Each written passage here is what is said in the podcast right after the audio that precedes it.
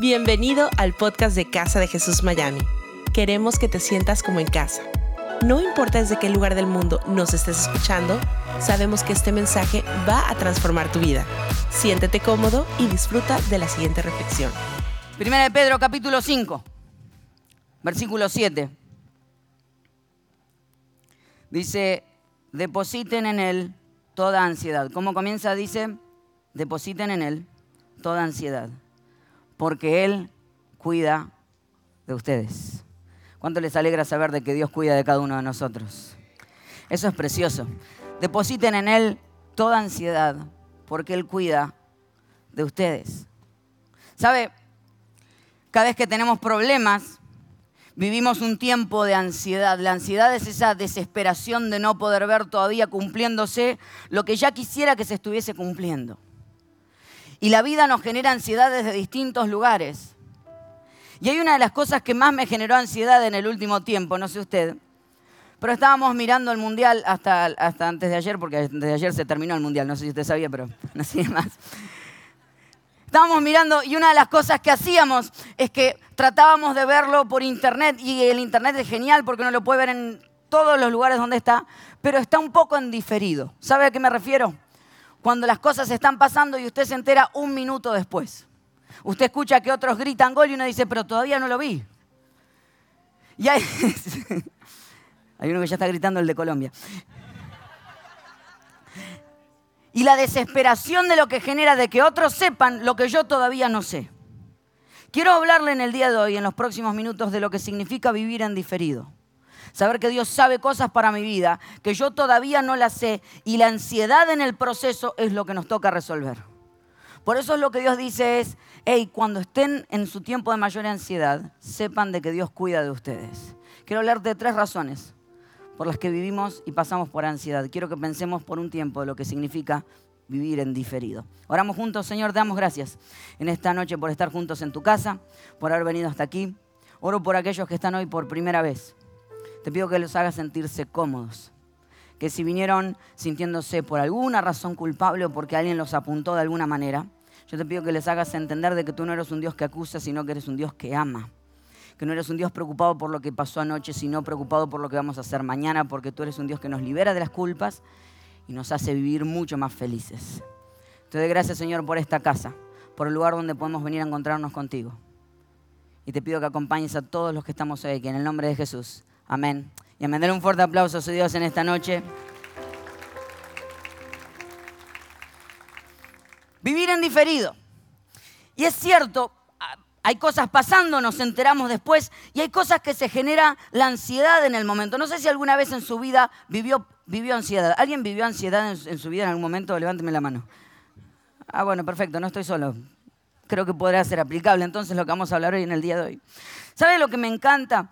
Que la Biblia lo que está hablando es, dice, depositen en él toda ansiedad. La misma palabra en griego que se utiliza para ansiedad se utiliza de cuando tu mente y tu cabeza está dividida a la mitad. Básicamente pudiéramos decir de que hay una ansiedad que se provoca cuando estamos distraídos. La ansiedad de la distracción, de que tendrías que estar aquí con tu cabeza aquí, pero estás tratando de solucionar los problemas, que tendrías que estar, durmiendo a la noche, pero sigues peleando con las circunstancias, creyendo que mientras sigues en la noche sin dormir, solucionas algo. Ese es el problema, que la vida nos distrae y nos hace creer que lo que estamos viviendo es la verdad. Y quiero hablarte de la ansiedad de la distracción. Ahora, cuando nos distraemos de las cosas que nos están pasando, nos empezamos a deprimir. No porque no estén pasando, sino porque no las vemos. No porque no estén sucediendo a nuestro alrededor, sino porque estamos enfocados solamente en algunas cosas. Facundo Cabral escribió alguna vez un poema increíble que se llama No estás deprimido, estás distraído. No sé si lo has escuchado alguna vez. Le quiero leer una parte que dice, no estás deprimido, estás distraído. Distraído que el de la vida que te puebla. Tienes corazón, cerebro, alma y espíritu. Entonces, ¿cómo puedes sentirte pobre y desdichado? Distraído de la vida que te rodea, delfines, bosques, mares, montañas, ríos, playa. No caigas en lo que cayó tu hermano, que sufre por un ser humano, cuando en el mundo hay 5.600 millones. Además, no es tan malo vivir solo. Yo lo paso bien decidiendo a cada instante lo que quiero hacer y gracias a la soledad me conozco algo fundamental para vivir. No caigas en lo que cayó tu padre, que se siente viejo porque tiene 70 años, olvidando que Moisés dirigía el Éxodo a los 80 y Rubinstein interpretaba como nadie a Chopin a los 90, solo por citar dos casos conocidos. No estás deprimido, estás distraído.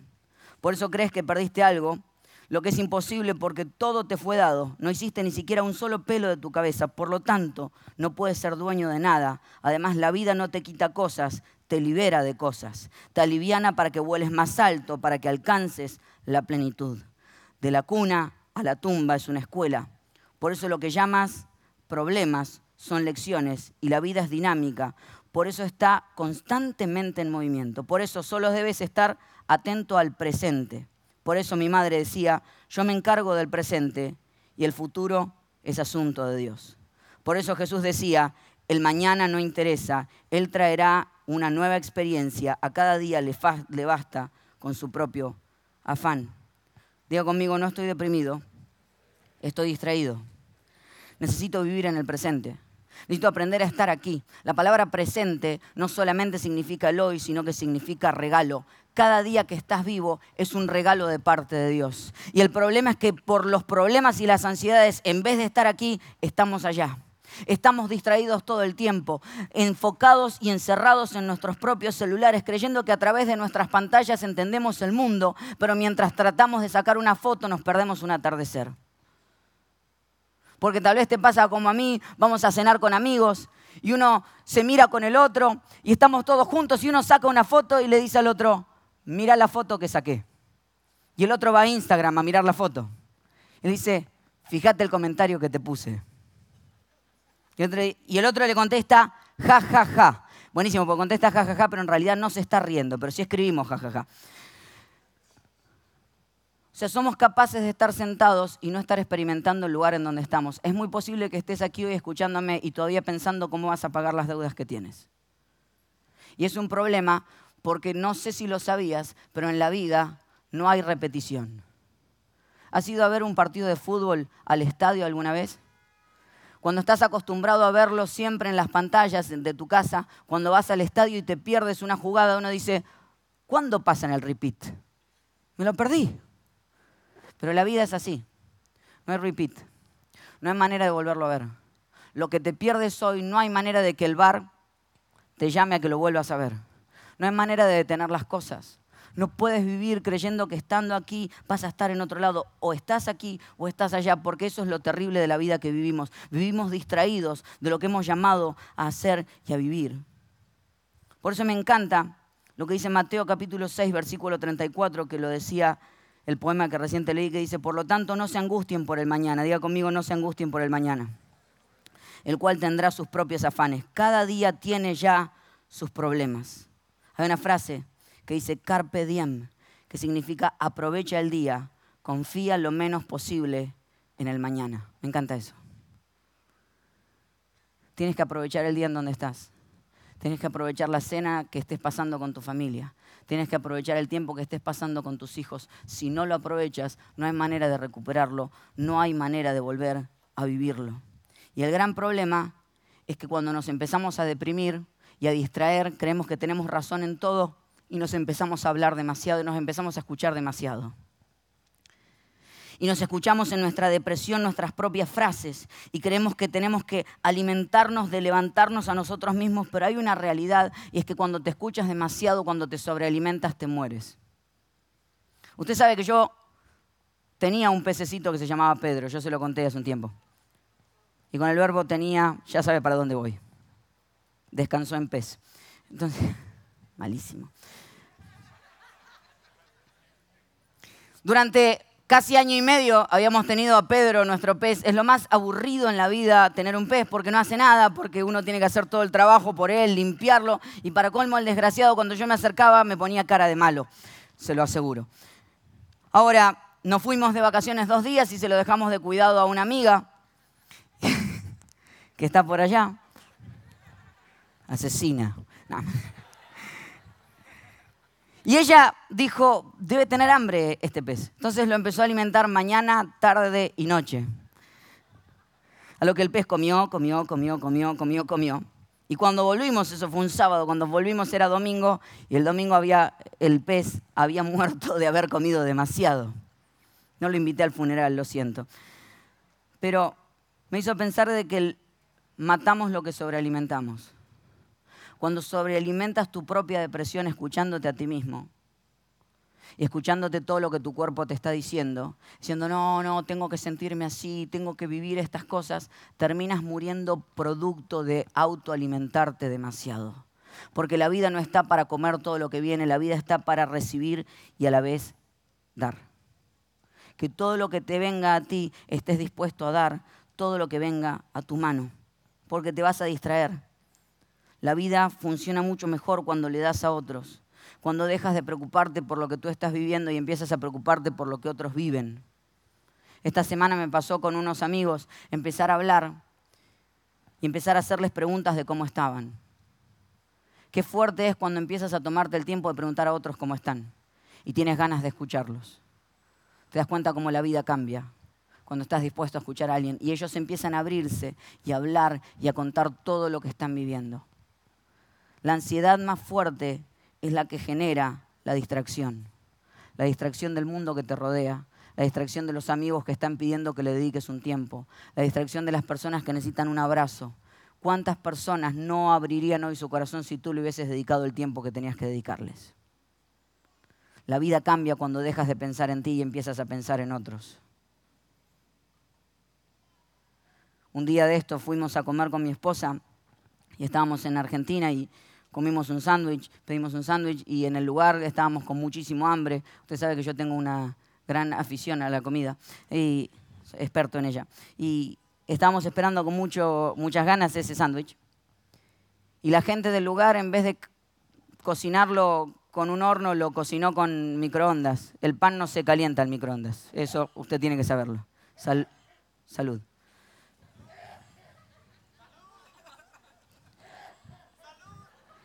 El pan no se calienta al microondas. Entonces, lo que empezamos es que nos empezamos a quejar internamente, decir lo que habíamos esperado de este sándwich.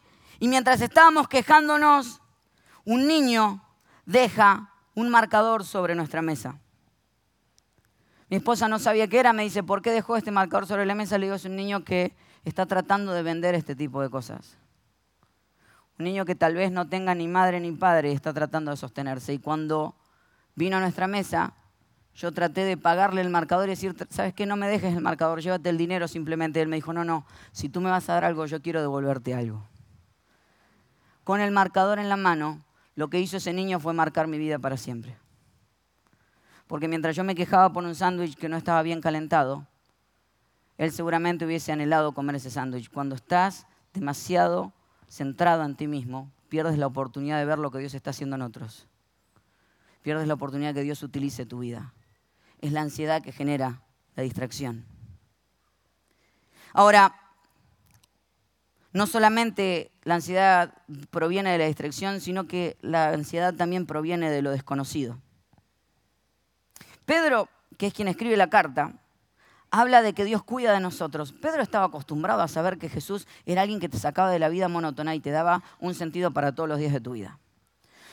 Pedro era el mismo que caminó sobre las aguas, el que usted sabe y conoce la historia, la barca, Jesús viene caminando sobre el agua como cualquiera de tus amigos siempre pasa. Viene caminando y le dice a Pedro, ¿puedo salir? Sí, vení, no hay problema. Y Pedro comienza a caminar sobre las aguas. En el medio de eso empieza a hundirse y empieza a necesitar el cuidado de Dios. Porque lo que me encanta es que podamos ser cuidados de Dios, cuidados por Dios, no en el medio de la ansiedad por no hacer nada, sino por estar probando algo nuevo. ¿Cuánto hace que no vives el miedo de probar tu fe en algo nuevo? ¿Cuánto hace que estás siempre muy seguro en lo que estás haciendo y vivimos una vida monótona de hacer las cosas una y otra vez? ¿Cuándo fue la última vez que tuviste miedo de estar creando algo nuevo? Hay una, hay una ansiedad que se genera cuando vamos a lo desconocido, cuando tratamos de hacer algo que otros no pueden hacer, cuando sales de tu comodidad. Sabes, algunos me han preguntado si estaba triste porque perdió a Argentina. Sí. Pero la, la tristeza al final me dura poco. Porque, sabes, hay algo que yo no puedo controlar. Yo no puedo controlar cómo juega Messi, aunque me encantaría poder hacerlo.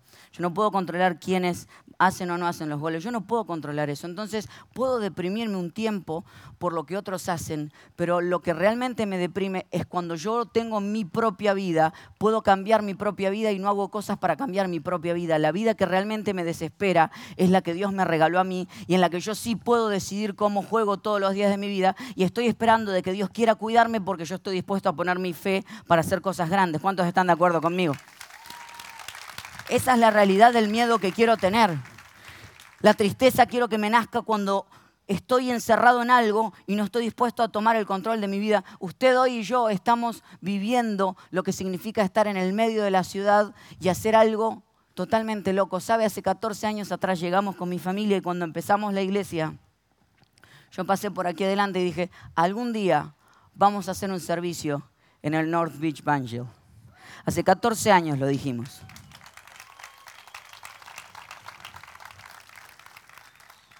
...14 años atrás. Y cuando pasamos, ¿sabe lo que dije?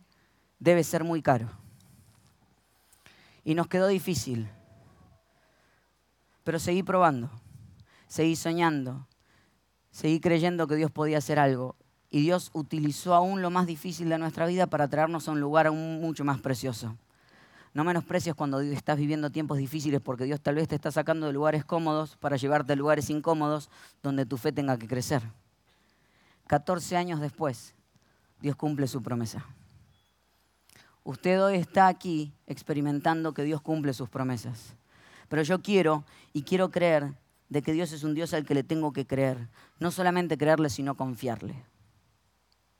Alguna vez un hombre que se llamaba Blondín era un equilibrista muy famoso.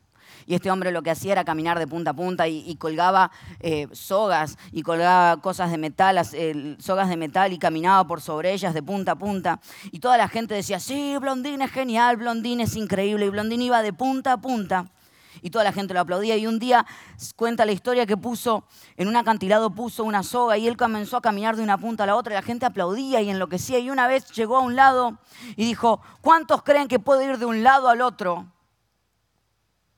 con una silla en la nariz? Y la gente dijo, sí, Blondín, Blondín, Blondín. Fue volvió y dicen, ¿cuántos creen que puedo ir otra vez de punta a punta con la silla en mi nariz caminando por este acantilado? Sí, ¿cuántos creen tanto que se sentarían en esta silla e irían conmigo de punta a punta? La gente dice, ajá, mm, voy para allá. Porque una cosa es creerle a Dios y otra cosa es confiarle a Dios. Cuando vives demasiado seguro, puede que le creas a Dios, pero puede que no le estés confiando para tomar los pasos y el riesgo necesario para vivir la vida que Dios quiere que vivas. Creer no es simplemente creer que Él puede caminar de lado a lado, sino confiarle que tú puedes sentarte en la silla en los momentos más inseguros de tu vida y Él te puede llevar a vivir los sueños más grandes de tu vida. Pero necesitas salir de los lugares donde estás. Lo que me encanta es lo que dice Salmos 91, 11. Dice la Biblia, pues sus ángeles mandará acerca de ti que te guarden en todos tus caminos. Qué lindo saber de que Dios asigna ángeles a cada uno de nosotros para guardarnos, ¿verdad? Y un amigo una vez me dijo, fue Gonza, y me hizo pensar, me dice, ¿qué conversarán los ángeles cuando hablan de mí? Los ángeles que me tienen que cuidar, ¿qué hablarán de mí? Dirán, Uy, me tocó uno fácil de cuidar. Este no hace nada, no hay problema. Relájate, prende el PPT, pantufla, televisión y pijama, PPT, sí. Pantufla, pijama y televisión, ahí está. Prende el PlayStation que no pasa nada. Este hace rato que no toma ningún riesgo, así que no te preocupes. ¿Hablarán así los ángeles de mí? ¿O será de los que dicen, ay, mira el que me tocó, me toca cuidarlo todo el tiempo? Me toca andar atajándolo, decir, cuidado que va por allá, cuidado que ahora va a probar esto, cuidado que ahora va a intentar este nuevo sueño, cuidado que va a hacer esta nueva locura. ¿Qué tipo de conversación tendrán los ángeles que te cuidan a ti? Serán los ángeles diciendo, mm, este es muy aburrido, no pasa nada. O serán de los que dicen, este realmente le cree a Dios y a mí me toca cuidarlo porque Él va a seguir avanzando y probando y probando y probando hasta cumplir lo que Dios quiere para su vida y lo que Dios quiere para cada uno de ellos. Quiero invitar a la banda, con esto estoy terminando. Entonces te hablé de la ansiedad de la distracción, te hablé de la ansiedad de lo desconocido y quiero hablarte de una última ansiedad, que es la ansiedad de la soledad. La ansiedad de cuando te sientes solo en todo lo que estás haciendo. La ansiedad cuando estás intentando cambiar las cosas y la vida parece que te metió en un ring en el que no estabas dispuesto a vivir y te dio golpes que no estabas dispuesto y preparado a, recibir. Y te sientes solo en el medio de esas circunstancias y momentos. Quiero hablar de, de la ansiedad que genera cuando sientes que miras a todos lados y pareces estar solo el versículo comienza diciendo depositad. ¿A cuánto les gusta depositar? Levánteme la mano. Eh, depende qué, ¿no? Y depende, en mi cuenta dicen. Me encanta porque el versículo comienza utilizando una palabra como Dios pidiendo. Y los griegos estaban acostumbrados a que los dioses pidieran. Que los dioses estaban allá lejos y nosotros aquí abajo y que todo lo que iban a hacer conmigo era pedirme constantemente y hacerme sentir que yo siempre estaba en falta. ¿Ha escuchado alguna vez ese evangelio? El de un Dios que siempre está pidiendo y siempre te falta para acercarte a Él. Por eso cuando empieza con la palabra depositad, parece que está diciendo lo mismo. Hay más que pedir, pero comienza con eso y continúa de una manera distinta, porque dice depositad toda su ansiedad sobre Él, porque Él cuida de ustedes. Esto no es un Dios que pide, este es un Dios que da. Este es un Dios distinto. El pueblo hebreo había entendido que este no era un Dios que pedía, este era un Dios que daba. Era un Dios que ya no necesitaba de tus acciones para la salvación, que al contrario lo que hizo fue dar a su Hijo unigénito para que todo aquel que en él crea no se pierda, mas tenga vida eterna. No necesitas hacer porque todo lo que hagas te alejará de Dios. Necesitas creer en lo que Dios ya hizo por ti. No es un Dios que pide, es un Dios que da. Y que en el medio de la soledad cuando sientes decir, parece que estoy solo, parece que no está pasando nada, parece que los problemas lo que hicieron fue alejarme de Dios, o todo lo que nombramos decir, esto parece que Dios no estuviera, tal vez todos los problemas que estás viviendo en realidad son la razón por la cual Dios está más cerca que nunca de tu vida. Si pudieras prender la luz de lo que estás viviendo si pudieras abrir los ojos, porque tal vez te esté pasando de que estás ciego a todo lo que estás viviendo, estás distraído en otras cosas y lo que te perdiste de vista es que Dios te está mirando y está diciendo yo estoy contigo en el medio de los problemas más grandes, te estoy acompañando y estoy dispuesto a cuidar de ti. ¿Cuántos creen eso en esta noche y le dan un fuerte aplauso a su Dios?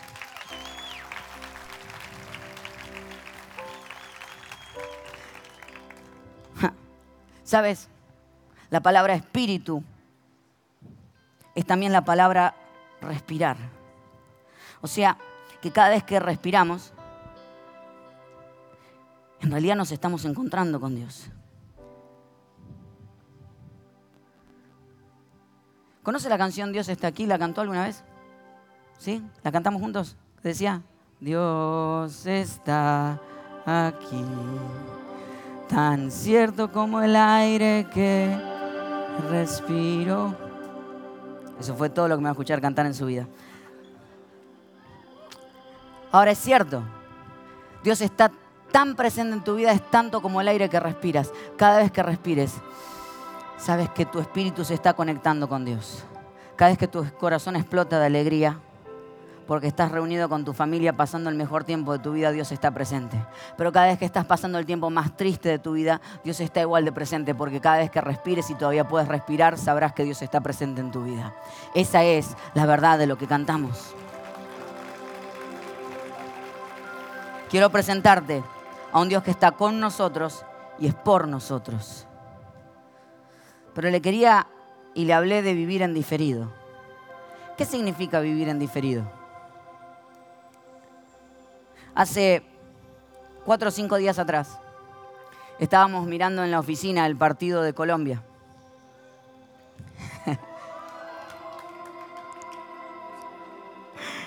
y estábamos mirándolo y estaba con nosotros Juancito. Si usted no conoce a Juancito, tiene que conocer a Juancito. Debe andar por ahí. ¿Dónde anda Juancito? Juancito, allá está Juancito. Si algo que a mí me encanta es molestarlo a Juancito. Yo lo molesto todo el tiempo. Y es nuestra manera de jugar y divertirnos.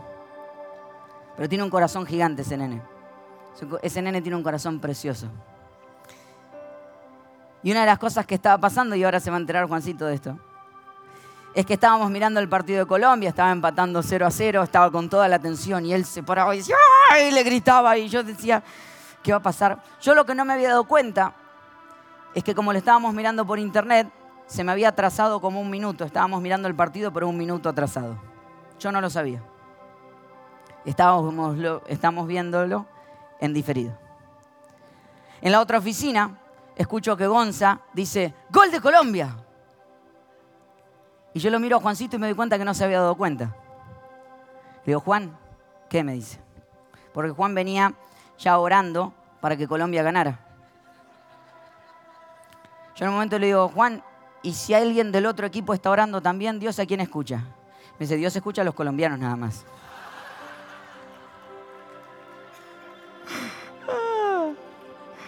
Entonces, como, como veo que estaba, había hecho el gol Colombia, y Juancito no se dio cuenta, le digo, Juan, vamos a orar ahora para que Colombia haga un gol. Dale, me dice. Y cierra los ojos. Señor, te pido que Colombia haga un gol. En el nombre de Jesús. Amén. Abrió los ojos y ve a Falcao levantarse en el aire y hacer... Y él dice, la oración funcionó. Él estaba enloquecido, había funcionado su oración. Ahora se está enterando, Juancito. Pero yo creo que Dios escuchó tu oración, seguramente. Y me hizo pensar si Dios no hace así con nosotros. Conoce el resultado de nuestras vidas, pero te dice, todavía quiero escuchar tu voz. Todavía quiero que ores. Todavía quiero que te acerques a mí. No importa lo que estés viviendo, arrodíllate y busca de Dios. Ora porque lo estás viendo en diferido, pero Dios ya sabe que estás ganando 1 a 0.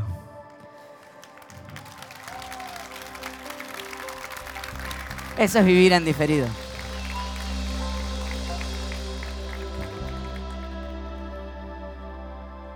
Depositen en Él toda ansiedad, porque estás viviendo en diferido, porque estás viviendo algo que Dios ya sabe el final, pero necesitas vivirlo. Entonces lo que necesitas hacer es sacarte la ansiedad y disfrutar en el proceso porque dice, Él cuida de ustedes. Diga conmigo, Dios cuida de mí. Con esto quiero terminar. Un niño fue con su papá a ver un partido de béisbol. Y esta historia es real. Estaba mirando ese partido de béisbol. Y cuando en un momento quien iba a batear se le escapó el bate de la mano y voló y voló justamente para el lado donde iba el niño. El niño le había pedido a su papá, le dijo, papá, quiero mandarle una foto a mamá de lo que estamos viviendo. Sacó una foto y el nene tomó el teléfono del papá para mandar la foto. En ese momento es cuando el bate vuela por el aire y automáticamente se va directamente hasta las gradas donde está este niño. Y esta es la foto que quedó impregnada en la cabeza de todos nosotros. Quiero que vean lo que pasó en ese momento.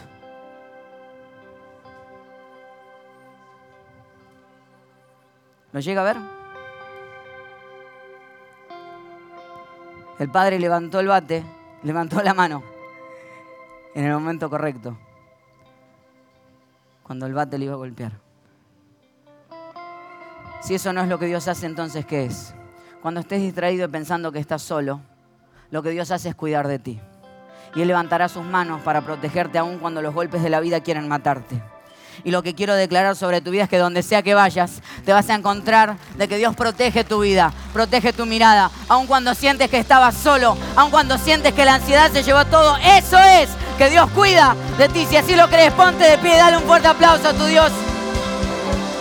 Dáselo bien fuerte, casa de Jesús. Y grita conmigo, Dios cuida de mí. Di conmigo, Dios cuida de mí.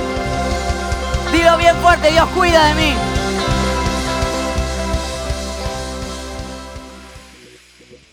Gracias por habernos acompañado en esta enseñanza de Casa de Jesús. Sabemos que te ha sido de mucha ayuda y seguro también lo podrás hacer para tus amigos y familia.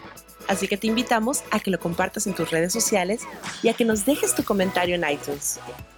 Para más información de nuestras actividades o para conocer más de nuestra iglesia, puedes ingresar a casadejesús.com y seguirnos en nuestras redes sociales. Antes de despedirnos queremos declarar bendición sobre tu vida Que el Señor te bendiga y te guarde, que Él haga resplandecer su rostro sobre ti, que tenga de ti y de nosotros misericordia, y que ponga en tu vida paz.